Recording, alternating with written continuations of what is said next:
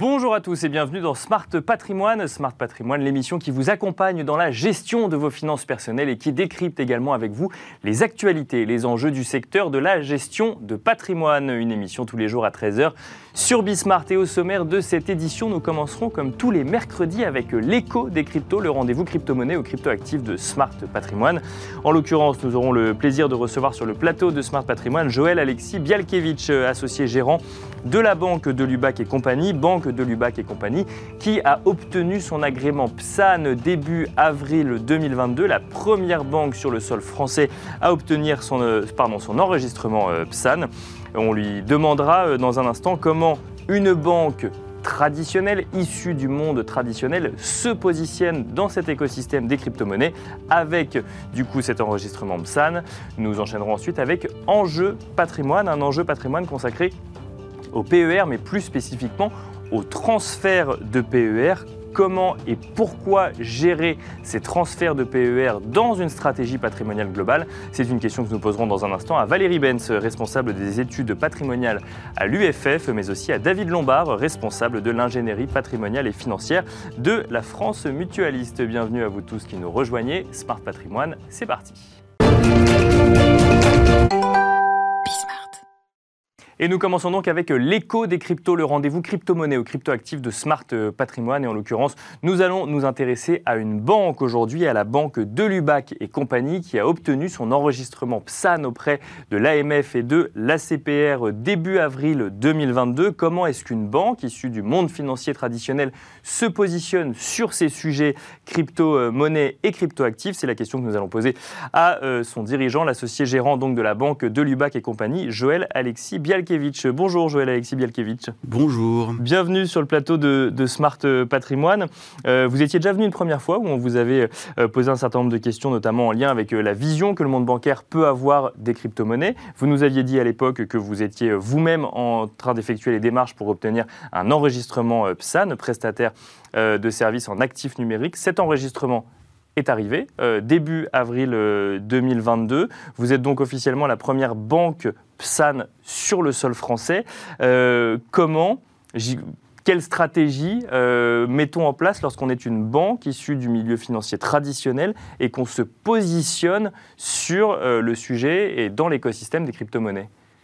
Bah, Écoutez, notre stratégie, c'est d'aller apporter au public qui n'ira peut-être pas chercher chez les acteurs du monde numérique euh, l'accès à ces actifs, euh, qui pour nous sont une avancée technologique très importante. Euh, en fait, le fait d'avoir accès aux cryptoactifs pour un particulier, c'est un vrai parcours du combattant. Vous avez des acteurs qui sont parfaitement fiables, certains enregistrés, d'autres pas ou pas encore. Vous avez des acteurs qui font de la publicité sur Internet qui ne sont absolument pas fiables. Hein. Vous avez des vrais. Euh, euh, vous avez des vraies arnaques. Hein, euh, Puis c'est le sujet un petit peu d'ailleurs de la réglementation en ce moment, c'est qu'il y, y, a ceux qui sont régulés par l'autorité des marchés financiers donc en France, et puis ceux qui proposent des services en France, mais qui n'ont pas de siège en France et donc qui, qui échappent à la réglementation. C'est tout à fait ça. Et encore une fois, parmi ces acteurs non régulés, certains sont fiables et d'autres pas du tout. Mhm. Et c'est bien le problème parce que le grand public n'a aucun moyen de le savoir. Et donc, nous, ce qu'on veut proposer, si vous voulez, c'est quelque chose de simple qui permette à des personnes euh, qui ont simplement un compte bancaire classique de pouvoir euh, acheter, vendre, conserver des cryptoactifs euh, d'une manière qui est, je dirais, relativement analogue à celle dont ils peuvent acheter et vendre des actions ou des obligations euh, chez leurs banquiers euh, habituels. Parce que des, plateformes, il en existe euh, déjà aujourd'hui qui sont des plateformes numériques issues du monde des crypto-monnaies, créées pour cette activité principalement. là, ce que vous nous dites, c'est que la, démarche derrière cet enregistrement PSAN au sein de la banque de Lubac et compagnie, c'est d'élargir, de démocratiser et d'aller proposer ce type d'investissement à à, ceux qui effectivement ont un compte bancaire classique, mais qui n'ont pas forcément la démarche ou l'envie d'aller euh, sur ces plateformes euh, en ligne. Tout à fait. En fait, l'idée, c'est d'amener au monde des cryptoactifs, d'abord de s'adresser à un public qui n'est pas le même. Hein. puisque les personnes qui aujourd'hui vont sur les plateformes sont des personnes qui sont relativement sachantes. D'accord. et les personnes qui ne le sont pas ont parfois un peu de mal avec ces plateformes. Ou par exemple, quand on essaye de joindre quelqu'un, ça peut être très difficile d'avoir simplement une personne au téléphone. Et on ne voit pas pourquoi une personne qui n'a pas l'habitude des outils numériques ne pourrait pas avoir accès aux cryptoactifs. Et puis ensuite, euh, il s'agit d'apporter le type de hum, garantie, en quelque sorte, qu'on a l'habitude de retrouver euh, lors d'un accès au marché financier classique. D'accord. Euh, je donne un exemple hein, de, des choses qu'on a l'habitude de voir, par exemple, sur une plateforme de bourse. C'est ce qu'on appelle la best exécution. C'est-à-dire, en fait, il s'agit quand le client achète à travers la plateforme, d'aller chercher le meilleur prix. Euh, et d'achat, oui, bien sûr. D'aller chercher exactement le, meilleur prix d'achat, le meilleur prix de s'engager à, avoir ce meilleur prix. Donc, c'est exactement ça. Ce qu'on peut retrouver sur des plateformes effectivement d'investissement euh, en bourse. C'est même une obligation. C'est même une obligation en bourse et en l'occurrence dans le domaine des cryptoactifs, ça n'est pas le cas. Et pour nous, ça paraît logique et évident que les clients qui ouvrent chez nous, euh, il leur sera appliqué un tarif qui est transparent, qui est notre tarif, mais qu'il n'y aura pas de frais cachés sous la forme notamment euh, de l'application de marges non transparentes euh, sur les opérations, par exemple. Quand, on est euh, une banque classique, issue du, monde traditionnel euh, financier, euh, on a un certain nombre d'exigences ou d'obligations hein, vis-à-vis de ses clients. vous nous le disiez notamment quand il s'agit d'investir sur les marchés financiers. Quand on se positionne sur les crypto-monnaies, on imagine bien qu'on ne doit pas oublier son historique finalement d'exigences ou d'obligations vis-à-vis de ses clients. Est-ce que c'est complexe de réunir les deux mondes pour aller ensuite adresser une clientèle qui est habituée à un fonctionnement bancaire classique, comme vous le disiez, qui euh, n'a qu'un seul compte en banque ou plusieurs comptes en banque, mais qui euh, investit peut-être essentiellement sur des actions quand ils choisissent des investissements. Comment est-ce que c'est aussi simple que ça de réunir les deux mondes? Écoutez, simple non, mais c'est possible. D'accord. Et d'ailleurs, on l'a fait. Euh, les gens nous posent des questions. Euh, nous demande par exemple où sont conservés euh, les cryptoactifs concrètement. Bien sûr. Hein, puisque vous avez des acteurs, y compris des banques euh, en Europe mais pas en France, qui proposent des services analogues à ceux que nous proposons, mais qui en réalité ne conservent pas elles-mêmes. D'accord. Nous, en l'occurrence, nous conservons nous-mêmes avec du matériel cryptographique qui nous appartient, que nous avons sécurisé nous-mêmes, et donc nos clients sauront que leurs cryptoactifs sont conservés en France. D'accord. Voilà. Donc vous avez une sorte de coffre-fort numérique où vous conservez les cryptos actifs acquis par, vos clients. C'est exactement ça. Et puis un reproche qu'on fait régulièrement au monde financier euh, classique, euh, c'est en fait euh, ce qu'on appelle la réserve fractionnaire, c'est-à-dire que quand on confie ses fonds à une banque, mhm. c'est le cas de la banque de Lubac comme de toutes les autres banques, eh bien la banque en quelque sorte peut faire travailler l'argent, les fonds des clients, bien sûr, euh, sont mis en commun. Et euh, dans le domaine des cryptoactifs, le reproche que certaines personnes peuvent faire au portefeuille en ligne, par opposition au portefeuille physique, mhm. c'est que euh, finalement, de la même manière qu'une banque, leurs actifs vont être mis en commun. D'accord. Et euh, à la Banque de Lubac et compagnie, on a décidé de ne pas faire comme ça. On a décidé que le monde de la finance décentralisée n'était pas le monde de la finance classique et qu'il fallait appliquer une approche plus moderne.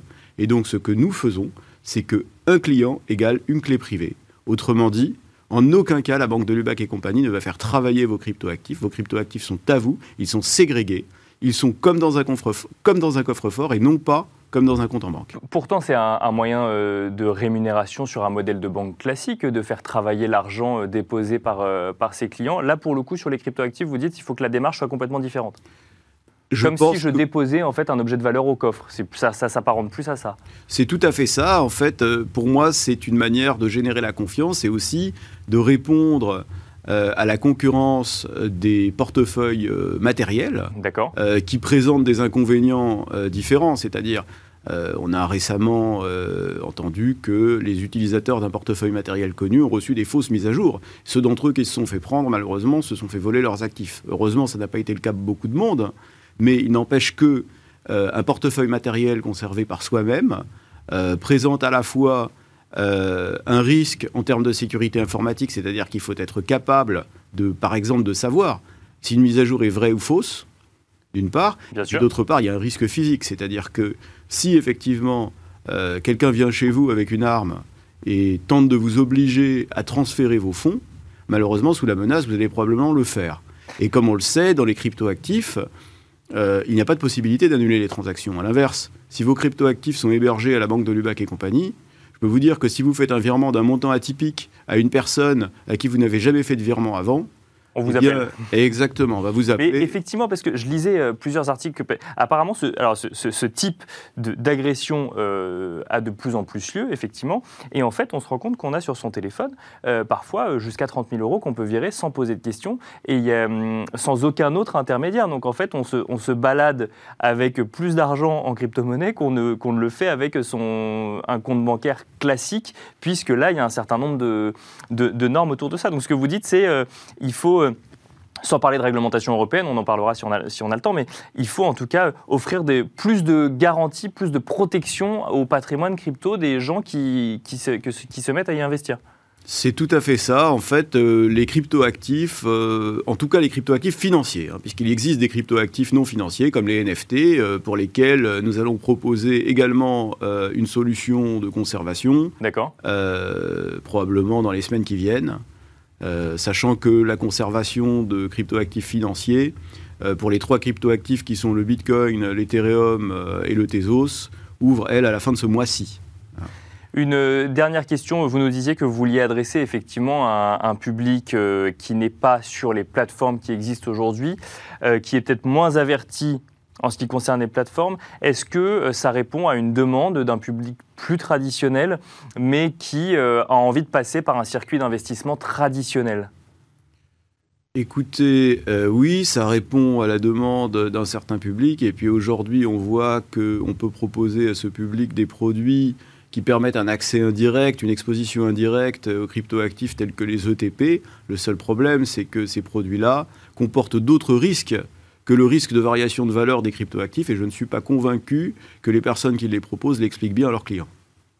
Merci beaucoup, Joël Alexis euh, Bialkevitch. Je rappelle que vous êtes associé gérant de la banque de Lubac et compagnie, banque de Lubac et compagnie, donc qui a obtenu son enregistrement PSAN début euh, avril 2022. Merci de nous avoir expliqué un petit peu bah, quelle est le, cette stratégie que vous mettez tout juste en place sur le sujet euh, des crypto-monnaies et des cryptoactifs. Et quant à nous, on se retrouve tout de suite dans Enjeu patrimoine. Merci à vous. Et nous enchaînons à présent avec Enjeu patrimoine, un enjeu patrimoine que nous allons consacrer au sujet du PER et plus spécifiquement au transfert de PER.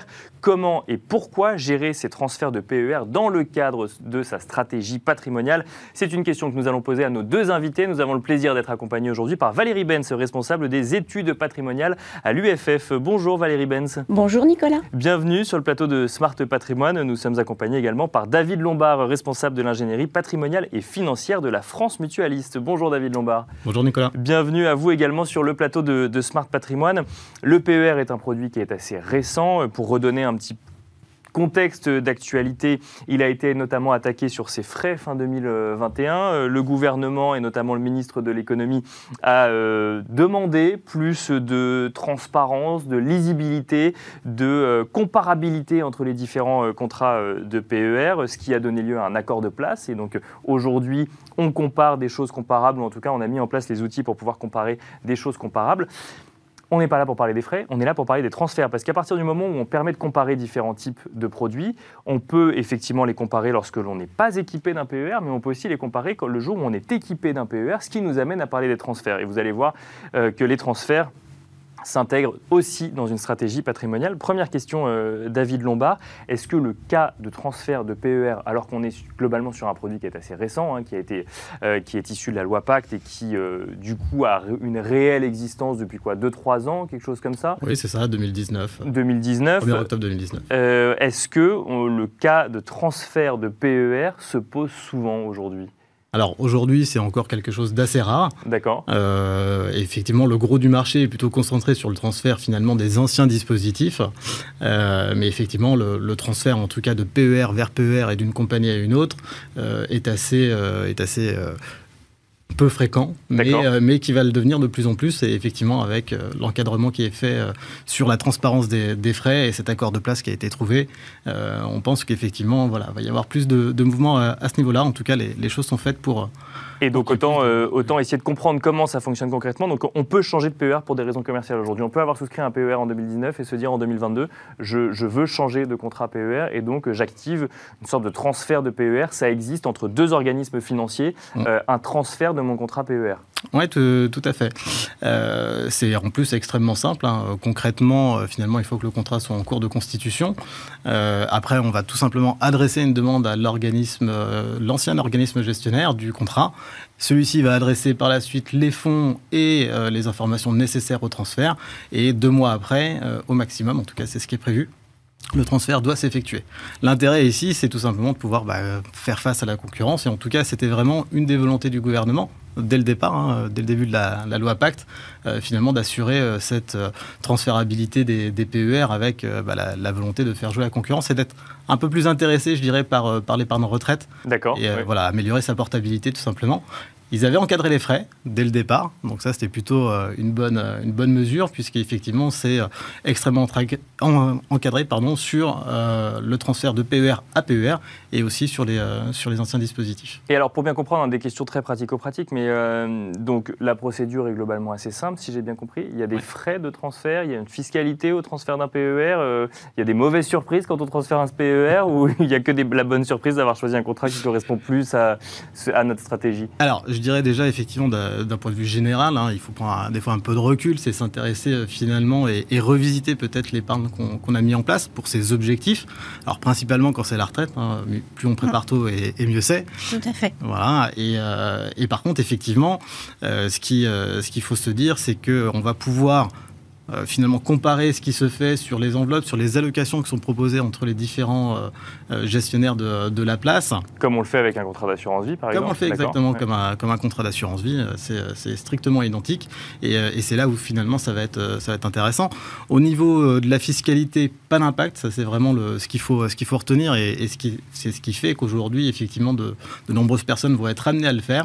C'est déjà le cas, donc du coup, effectivement, plutôt sur les anciens dispositifs, mais ça va aussi l'être pour, pour les nouveaux. Euh, donc pas d'impact effectivement en termes de, fiscalité. Et puis au niveau des frais, c'est extrêmement réglementé, je le disais tout à l'heure. 1% finalement seulement de frais si le PER a moins de 5 ans. Mhm. Et dès lors qu'il y aura plus de 5 ans, il n'y aura pas de frais. Euh, on n'y est pas encore, du coup. Mais, voilà, mais, euh, mais on, va s'en rapprocher. Parce que, Alors, il y a un autre sujet que vous avez abordé, et on va peut-être continuer avec vous, Valérie Benz, c'est le transfert d'anciens dispositifs d'épargne retraite vers le PER. Donc, effectivement, le PER n'a pas inventé l'épargne retraite, il l'a simplement organisé différemment. Mhm. ça, c'est un sujet que vous voyez régulièrement, Valérie Benz, la question de savoir de qu'est-ce que je fais de mon, de mon PERCO, par exemple, ou, ou, de, ou de mon contrat Madelin. Est-ce que je le transfère sur un PER ou est-ce que je le garde tel quel en l'état? Aujourd'hui, il est possible de le garder en l'état. On n'est pas obligé de passer sur un PER. Et on peut même reverser, d'ailleurs, sur son père ou son Madelin euh, existant. D'accord, on peut continuer à verser dessus. On peut poursuivre. Et donc, de fait, la question de savoir est-ce que je les conserve ou est-ce qu'éventuellement je décide de les transférer, la question peut se poser. Alors, elle peut se poser aujourd'hui parce qu'on cherche un contrat un peu différent au travers de l'enveloppe du, père, et par exemple de transférer un père pour un Madelin vers un périn. D'accord. Et d'ailleurs, on y reviendra même à l'intérieur. Voilà, le PER individuel. Et enfin, elle peut aussi se poser quelques temps avant de partir à la retraite. Et c'est peut-être à ce moment-là qu'il va falloir réellement se poser la question, et pour des raisons patrimoniales. D'accord. Je m'explique.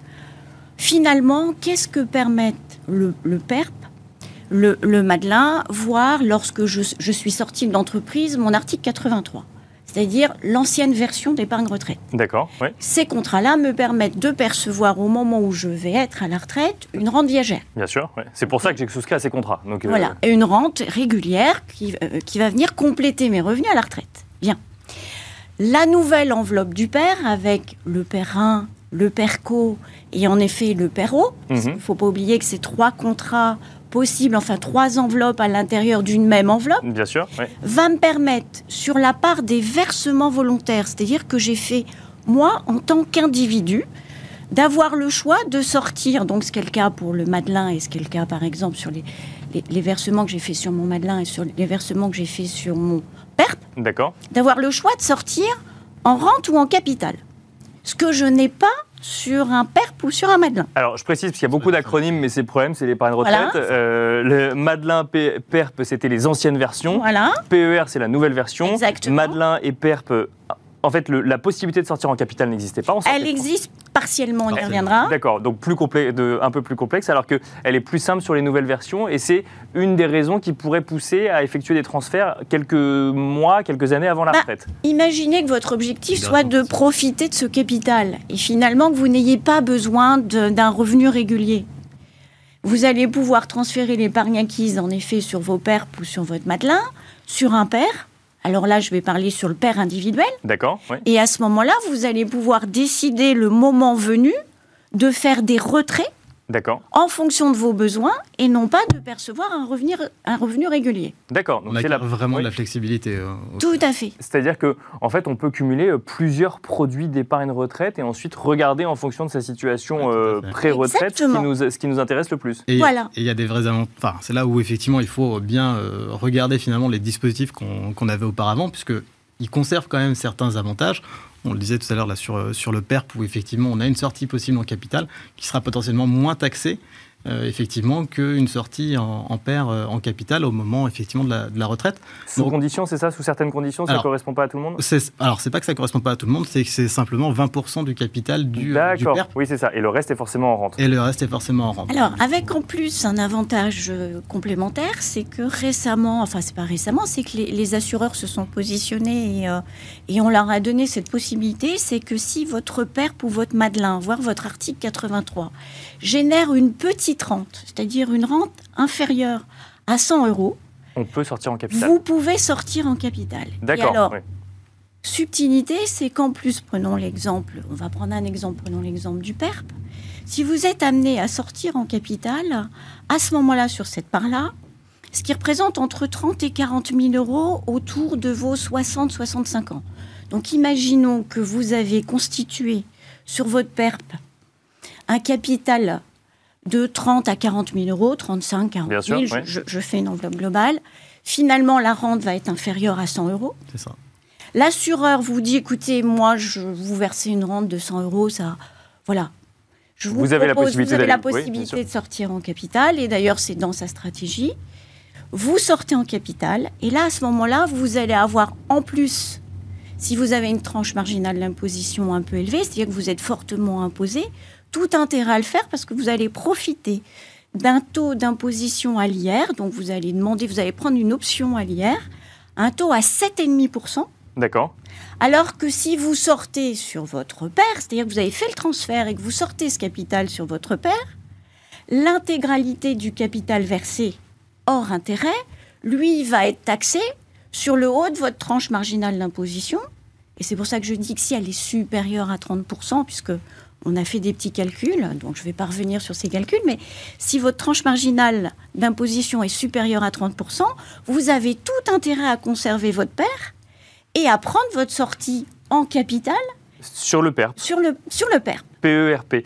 Euh, on va évoquer maintenant ce qui peut se passer au sein euh, d'un euh, contrat euh, PER. Juste avant, une petite question, euh, David Lombard. On parle effectivement de Madeleine, d'article 83, Mmh. de euh, PERP. À partir du moment où j'active un transfert, on est d'accord que j'active un transfert de la totalité de mon ancien contrat sur mon nouveau contrat. Je ne peux pas faire des transferts euh, réguliers ou systématiques. Non, tout à fait. Effectivement, ça vise l'intégralité du, euh, du contrat.